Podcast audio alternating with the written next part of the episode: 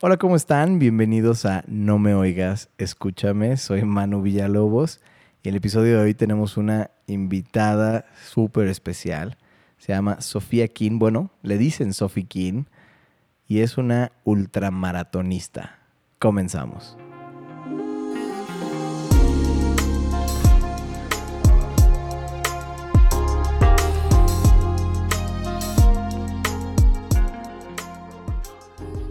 Bueno, estamos aquí con Sofi, ultramaratonista, ultramaratón, o sea, no maratón, ultramaratón. Es una súper atleta. Este, estoy muy feliz de tenerla aquí enfrente. Y Sofi, bienvenida al programa. Muchas gracias por estar aquí. Gracias por tu tiempo. Ay, muchas gracias, Manu, por invitarme. Estoy muy emocionada. A ver qué me vas a preguntar. Vamos a preguntarle cosas difíciles todos, ¿no? No se crean. Esto no es un examen, Sofía. Aquí venimos a que nos platiques. Oye, pregunta sorpresa, rápido me la contestas. ¿Cuál es tu carrera de sueño? País, lugar, cuál, más o menos kilómetros. Así la que dices, este es mi objetivo. Híjole. Esa es una pregunta muy difícil. este. Rápido, tienes tiempo, Sofía. Te, pues estamos, te estamos contando el tiempo. Pues la verdad me, me, encantaría, tal vez no tengo una carrera así específica, pero me encantaría conocer cualquier montaña de Italia. Yo creo que, o sea, por las fotos que he visto, es lo que más me gustaría experimentar, o sea, estar en algo pues, diferente a México, conocer otras cosas. Ok, ok. Cool, me gusta. Sí, Italia tiene unas vistas impresionantes, sobre todo en el norte, ¿no? Sí. De Italia, qué padre. Eh, cuéntanos, ¿qué es un ultramaratón? ¿Qué, qué, ¿Cuál es la diferencia? No es un maratón, es ultramaratón. Este, bueno, el ultramaratón es toda, toda distancia que sigue a partir del 42 kilómetros. Entonces, el 42 es bien conocido como el maratón y a partir de los 42, normalmente es a partir del 50, ya empieza el ultramaratón.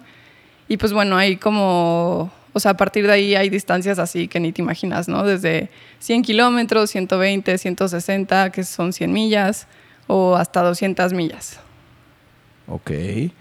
¿Los ultramaratones se corren en ciudades o cómo funcionan? Pues de hecho existen dos modalidades. Una sí se corre en pista y digo, esa es otra, como otra parte de las carreras de ultradistancia, pero normalmente se desarrollan en montaña, que es a campo traviesa, y lo que incrementa pues la dificultad es que el desnivel, ¿no? Es más importante yo creo que el desnivel muchas veces que la distancia porque pueden ser, si lo piensas, pues 100 kilómetros planos, pues bueno, es más resistencia, ¿no? Pero si lo piensas que tiene los 100 kilómetros, no sé, 7000 de desnivel, pues ya es un, un, desafío mayor a que fueran simplemente planos, ¿no? Ok, o sea, vas subidas, bajadas, esto, piedras, charcos, o sea, vas en la montaña, literal, en, el, en todo terreno. Sí, sí, a, campo traviesa, ¿no? yo creo que es lo, lo bonito del trail que pues realmente yo como lo pienso es que volvemos como al origen, ¿no? O sea, nosotros no llegamos a este mundo y ya había coches o ya habíamos descubrido los caballos como medio de transporte, o sea, yo creo que el recorrer largas distancias con tus pies es como volver a tu origen, ¿no? De ahí venimos y de ahí empezamos todo. Ok, qué cool, cool. Me, gusta esa filosofía. Oye, ¿y cómo es que empezaste a correr ultramaratones? O sea, ¿por qué empezó todo? Pues de hecho, este, así si me lo preguntara, según yo siempre fui muy, muy deportista y no sé qué, claramente salió que desmiente mi mamá. Me dice, claro que tú nunca hiciste nada en la vida, pero este, hace cuatro años que yo tenía como, llegó como 20, 22 años. Este, mi papá era, siempre fue súper deportista desde chavos y era mi mamá de que, no, hombre, o sea, él yo sé que no lo voy a ver hasta que acabe el sol, porque sé que es cuando ya deja de estar en el club, de estar haciendo este deporte. a él le gustaba mucho correr y entonces de repente descubrió la montaña y fue así como que, o sea, un parteaguas en su vida de que es que todo el mundo tiene que conocer esto porque, porque a mí me hizo crecer, ¿no? Bueno, a él. Y este, entonces pues ya se fue metiendo a carreras más, cada vez más intensas, cada vez más largas. Y ya de repente era una locura cuando nos decía, no, pues voy a correr cuando la primera vez que corrió 100 kilómetros fue así de, o sea, es que ¿cómo? 100 kilómetros, ¿no? Y luego yo lo acompañé, ¿no? Entonces fue así de que, o sea, según yo me iba a imaginar de que había siete fulanos, ¿no? Y terminó una carrera grande y yo la verdad estaba como muy impresionada de, de que era algo normal, entre comillas, porque yo nunca había escuchado que nadie corriera más de 40 kilómetros en un maratón. Entonces, pues estuvo muy interesante esa experiencia que me di cuenta que pues hay más allá de eso. Y este y ya luego fue que este quiso conocer como más lugares, se fue a la Patagonia y este hizo una intentó una carrera de 100 millas. Eh, pues desgraciadamente pues falleció durante la carrera, fue una situación como bastante complicada porque el clima estuvo muy duro, entonces la verdad es que pues fueron situaciones que los hicieron a los de la organización como que perder pues el control de los corredores y, y pues la situación lo, lo sobrepasó, ¿no? Entonces, pues fue como que, fue una situación muy complicada porque pues nosotros estábamos en México y pues realmente no es como que podíamos estar en contacto con los de Chile, entonces pues fue como, como yo empecé, o sea, realmente como que eso me hizo un cambio a mí, como, como darme cuenta que la verdad la vida es que se te pasa, o sea, mi papá tenía 59 años cuando falleció y pues yo lo veía súper joven, ¿no? Entonces te das cuenta que no solo la gente vieja se muere. Entonces, este, pues a partir de ahí fue que me empecé a acercar más a sus amigos, que eran con los que corría en Hidalgo. Y, y luego... y, entonces ya decidimos como hacerle este tipo como de despedida que me pareció algo muy bonito. Yo únicamente una vez, bueno, lo acompañé a esa carrera de 100 kilómetros y posterior justamente lo acompañé a Chihuahua, que ahora curiosamente vivo en Chihuahua, que hay una carrera que se llama eh, Ultra Caballo Blanco, este, que es de un gringo que la empezó a organizar para ayudar a los tarahumaras y la verdad que es una historia muy linda de la que se basa un libro de Nacidos para Correr. Y, este, y pues esas fueron las únicas dos veces que como quien dice yo fui a la montaña y digamos así como que medio intenté correr, pero la verdad es que dije, no, o sea, esto, esto es otro nivel, ¿no? Entonces, este, pues ya, total que cuando fuimos a hacerle la despedida a mi papá fue una cosa muy linda con sus amigos. Entonces lo que decidimos, a mi papá lo cremaron allá en Chile, entonces decidimos entregar sus cenizas en, en Huasca, que fue su primer ultramaratón de 100 kilómetros. Entonces, pues fue algo como súper emotivo para todos, como ir, no sé, todo su equipo juntos y cada quien, digo, eso estuvo muy gracioso, pero pues cada quien nos repartimos sus cenizas y entonces cada quien las fue repartiendo de la manera que ellos desearan, ¿no? O sea, en el momento que se acordaban algo lindo de él o no sé, o sea, pues cada quien supo qué hacer con ellas, ¿no? Entonces, hasta el final llegamos a, a uno de los miradores que le gustaba mucho y y pues ahí plantamos un árbol que un amigo cargó todo el camino, que fueron como pues 15 kilómetros, ¿no?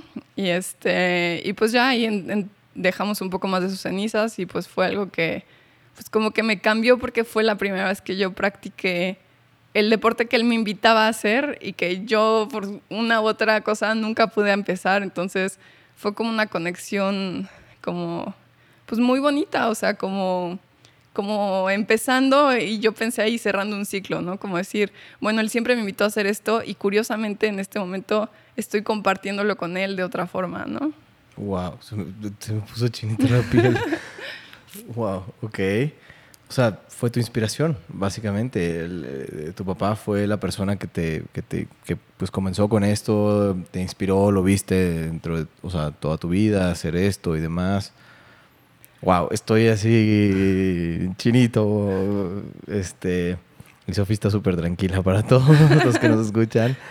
Este, oye, y a partir de, tu experiencia, de cómo comienzas y demás, o sea, cuando vas corriendo, ¿cómo te preparas mentalmente para no tener miedo? O sea, ¿te da miedo?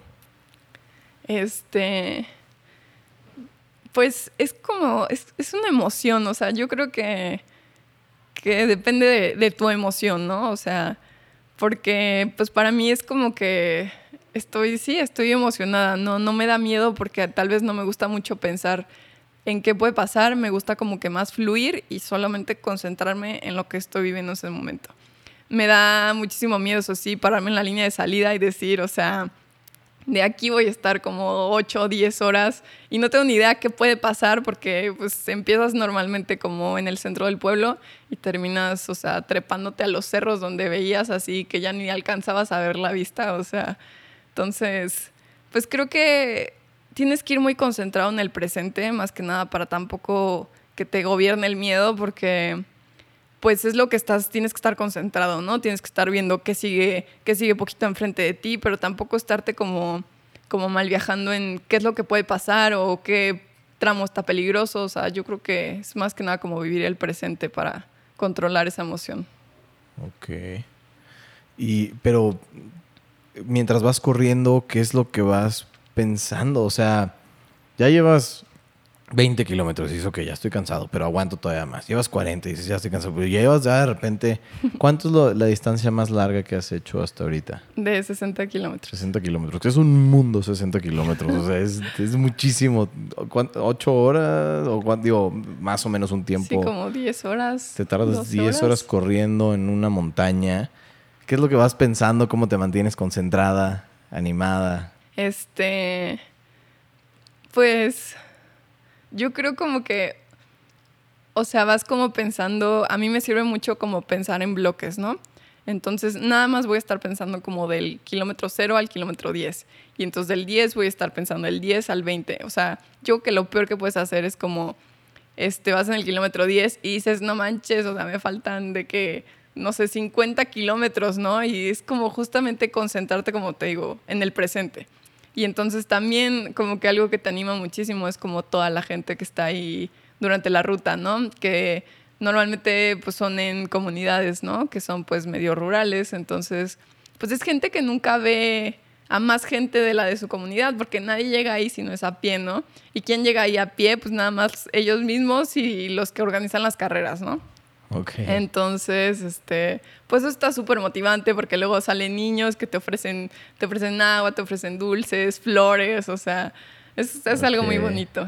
Y también llegas también a bastos donde pues puedes comer, o sea, depende de la carrera, pero hay unos que de verdad te dan chocolates, o sea, papas, sándwiches, o sea, ate, queso, o sea, lo que te puedas imaginar y eso pues te levanta muchísimo.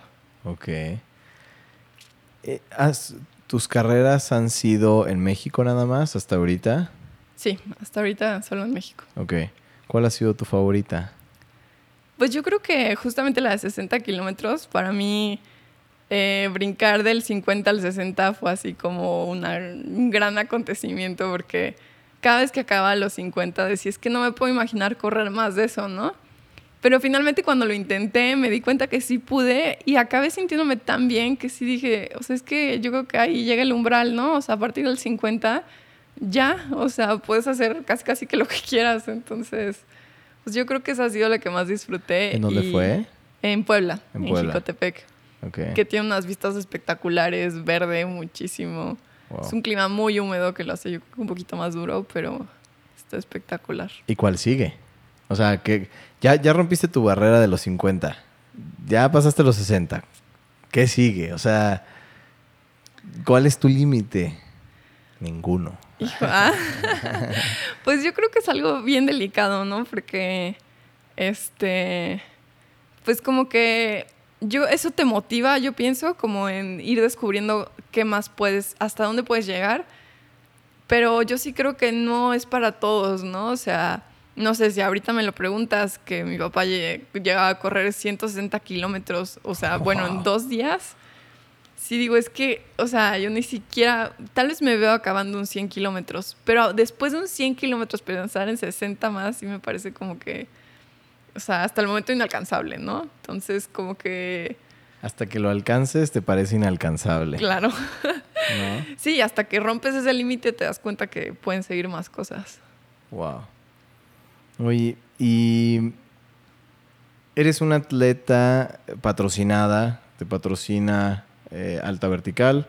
Sí. Eh, que manejan diferentes marcas, la Sportiva, manejan Osprey, manejan Petzl, este, que son, que la Sportiva quiero suponer son los zapatos que usas para correr. Sí. este, La esportiva tiene, bueno, tiene ropa y tiene calzado de montaña. Ok, ok. Y a lo que voy con esto, es una atleta patrocinada, o sea, ultramaratonista, ¿te dedicas esto tiempo completo? o sea, ¿vives de ser ultramaratonista o tienes una vida normal y aparte de esos ultramaratones? Pues me encantaría dedicarme a eso. pero, pero no, la verdad es que tengo la suerte de tener mucha libertad por, por el trabajo que tengo, que llevo redes sociales y trabajo en una revista. Entonces, la verdad es que me permite mucho tener un horario flexible para dedicarme a todas estas cosas y organizarme de tal manera que si me quiero ir una semana a tal lado, pueda hacerlo sin la necesidad como de dejar de trabajar. Entonces... Oye, Sofi, eh, digo, yo tengo mil dudas, pero va a sonar a lo mejor muy boba. ¿Cómo le haces? Eh, hace poco entrevistamos a un Ironman y pues dice, tienes 17 horas para terminar un Ironman y dentro del Ironman vas comiendo, vas esto, pero nunca paras los ultramaratones es igual, o sea, vas, vas comiendo y demás, vas por etapas, o, cómo, cómo, es que funciona ya la carrera como tal. Eh, pues yo creo que depende de la modalidad. Realmente aquí es como que mucho de tienes cierto tiempo para acabar. El, tiempo determinado este, lo fijan de acuerdo a las condiciones. Si tiene mucho desnivel, dan más horas, a pesar de que tal vez no parezcan muchos kilómetros.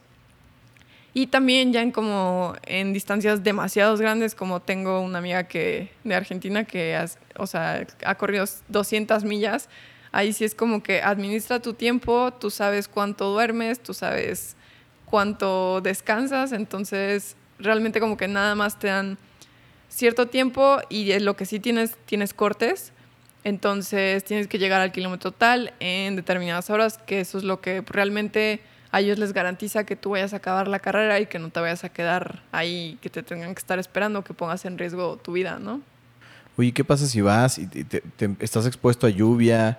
Esto, digo, o sea, ¿llueve, se cancela o no? ¿Sigues y sigues y lluvia, lodo, todo? Eh, bueno, es que depende, depende mucho del lugar, ¿no? Porque o sea, muchas veces, como la montaña no se puede predecir, es de, bueno, o sea, toda la semana estuvo súper soleado y de repente el día de la carrera es una lluvia. Y pues eso también incrementa el decir, imagínate que van a pasar por aquí 100 personas, cómo va a acabar de lodo y todo. Y claramente hasta termina siendo más peligroso para los últimos, que ya tienen el recorrido pues bien pisado. Pero pues tienes que ir preparado, ¿no? Ellos tienen los de la carrera, te piden un este equipo obligatorio que normalmente incluye para cualquier tipo de caso de, bueno, botiquín de emergencias o impermeable o cambio de ropa, entonces como que puede ser lo que sea, entonces más bien yo creo que sí te tienes que ir preparado y más que nada por situaciones anteriores que te hayan contado, eso te sirve mucho como para saber qué puedes esperar. Oye, Sofi, y eh, digo, bueno, tú empezaste a través de alguien que conoce, pero normalmente la gente cómo comienza o qué es lo que haces para empezar a hacer ultramaratones? O sea, ¿entrenas en maratones y luego pasas a eso? ¿O, hay gente que de verdad nada más entrenas a ser ultramaratonista? Pues curiosamente, digo, lo que tal vez yo te aconsejaría ahora que ya pasé por eso, sin, digamos, sin una guía, porque pues como que tal vez, no sé, mi caso fue distinto, yo nunca corrí en calle, simplemente fue desde ese día que un día dije, bueno, voy a empezar a correr en montaña. Entonces, realmente nunca corrí en calle, que es lo que yo creo que sería mejor para alguien que quiera empezar, ¿no? Decir, o sea, empezar a conocer tu cuerpo, cómo reacciona, si te gusta correr en calle, ¿no? Eh, distancias pequeñas, estaría increíble que si quieres empezar a correr ultramaratones, pues empieces por un maratón de calle, a pesar de que yo nunca lo he hecho, pero siento que pues te tienes que acostumbrar como a esas sensaciones, ¿no? El saber que tus piernas se van a mover por muchas horas, o que vas a estar pensando quién sabe cuántas cosas, la hidratación, la alimentación, son cosas que tienes que empezar a cuidar mucho antes de tal vez aventurarte a la montaña. Eh, en este caso, pues si quieres correr en montaña, yo creo que sí tienes que empezar como con hikes, precisamente como para saber cómo reacciona tu cuerpo, porque también es altura, o también ver qué tantas habilidades tienes como para subir y también para descender, que pues, a mí me parece lo más divertido, pero sinceramente yo creo que es lo más peligroso, ¿no? En el sentido que, pues, no sé, te puedes caer por un acantilado, ¿no? Entonces, Pues yo sí recomendaría como que empezar con, con un equipo porque como que es lo más fácil este, que alguien te guíe y que alguien como que te dé, te dé como los tips que tienes que tener en cuenta, porque finalmente estar en la montaña pues no es cualquier cosa, no es como que vas a agarrar tus cosas y te vas a ir a conocerla, porque mínimo aquí en México pues no es como que están señalizadas las rutas, entonces pues sí es algo que tienes que tener cuidado y no lanzarte así como así. Wow, ok. Sofi, estoy así impresionado porque eres una persona que comenzó a hacer algo a partir de una experiencia eh, trágica, o sea, una, pérdida de, un ser querido, haciendo esto, o sea, una persona que se dedicaba a hacer esto durante esto, eh, y tú eres una persona que dices, le entro, no tengo miedo, me inspiró, me motivó, cerré el ciclo. ¿Qué le puedes recomendar a las personas que a lo mejor no van a atravesar por, por lo mismo, pero que pasan por situaciones similares, de decir, oye, tengo miedo de hacer eso porque pues ya me pasó algo, una, una experiencia no grata, ¿no? Una experiencia difícil, eh, dura. Entonces, ¿qué le podrías decir a las personas como, oye, ¿cómo lo hiciste tú? ¿Qué consejo les puedes dar para, para decir, anímate, aviéntate, tú puedes, sé fuerte, no sé? Eh, pues a mí tal vez no sé, como que me ayudó mucho la manera en la que quisimos despedir esa situación, porque la quisimos cerrar como tal vez como un poco de con sus amigos o como no querer, no querer justamente tenerle ese miedo a lo que pasó, ¿no? Porque es algo que yo creo que todos los que practican un deporte outdoor deben de aceptar que en algún momento pueden pasar accidentes, entonces no es como que la montaña tuvo la culpa o tal vez muchas veces no es como que la persona tuvo la culpa, pero pues en este caso yo creo que, o sea, tuve mucha ayuda como para justo transformar ese, ese dolor en motivación, ¿no? Y como encontrar esa conexión de decir, o sea, ok, o sea, fue una pérdida muy fuerte, pero esa pérdida me ayudó a encontrar otra cosa que yo no sabía que me gustaba, ¿no? Entonces, pues realmente, pues así, así fue como lo pude transformar con, no sé, con la ayuda de mucha gente y de sus amigos. Fue algo como que muy lindo en vez de quedarme en el lado del miedo, de es que a mí también me puede pasar o así, más bien fue como una experiencia de aprender y a, valorar, ¿no? O sea, a valorar que, o sea, todos estamos en riesgo en algún punto de nuestra vida. Y la frase que yo creo que también define mucho mi proceso es eso como no fijarte más que nada en lo que pasó, sino en transformarlo y en qué vas a hacer a partir de eso. Ok, wow qué padre, ya la escucharon, hay que cambiar esa mentalidad, hay que buscar eh, sobresalir y, dejar atrás esos miedos que nos están arrastrando, que nos están deteniendo de hacer cosas que podemos, que queremos y aparte lograr cosas increíbles, ¿no? Este, Sofi, la verdad es que eh, eso es una inspiración, o sea, eso está, eso está muy cool, o sea, de verdad es inspirador. Ojalá mucha gente pudiera eh, ver tu ejemplo y decir, ¿sabes qué? Tengo que salir, o sea, no me puedo quedar aquí, tengo que quitarme el miedo y pues digo, enfrentarlo, ¿no? Creo que eso es lo más, lo más difícil, ¿no? Cuando vives algo así. Y te quiero agradecer mucho por tu tiempo, Sofi, muchas gracias por estar aquí, gracias por compartir esta historia. Este, sé que pues es algo, es algo, pues digo que al final del día es parte de tu estilo de vida, ¿no? Y, vienes aquí a, a, mostrarlo y a platicarnos de esto. Y este, ¿dónde te puede contactar la gente? Si hay gente que tenga dudas, gente que quiera como platicar de esto o empezarse a meter al deporte. Y, este, y no si nos quieras dar también datos de contactos de tus, de tus patrocinadores y de las marcas que, que tú usas y demás. Eh, a mí me, bueno, me pueden encontrar eh, como Sofía Kin, Kin de Quintero con Q-U-I-N, en Instagram y Facebook. Y este y bueno, las, las marcas que yo uso son la Esportiva para calzado y ropa y Osprey para sistemas de hidratación. Ok, cool. Pues bueno, ya lo oyeron. Gracias a todos por escucharnos y nos seguimos no viendo, pero escuchando la, la redundancia en los próximos episodios.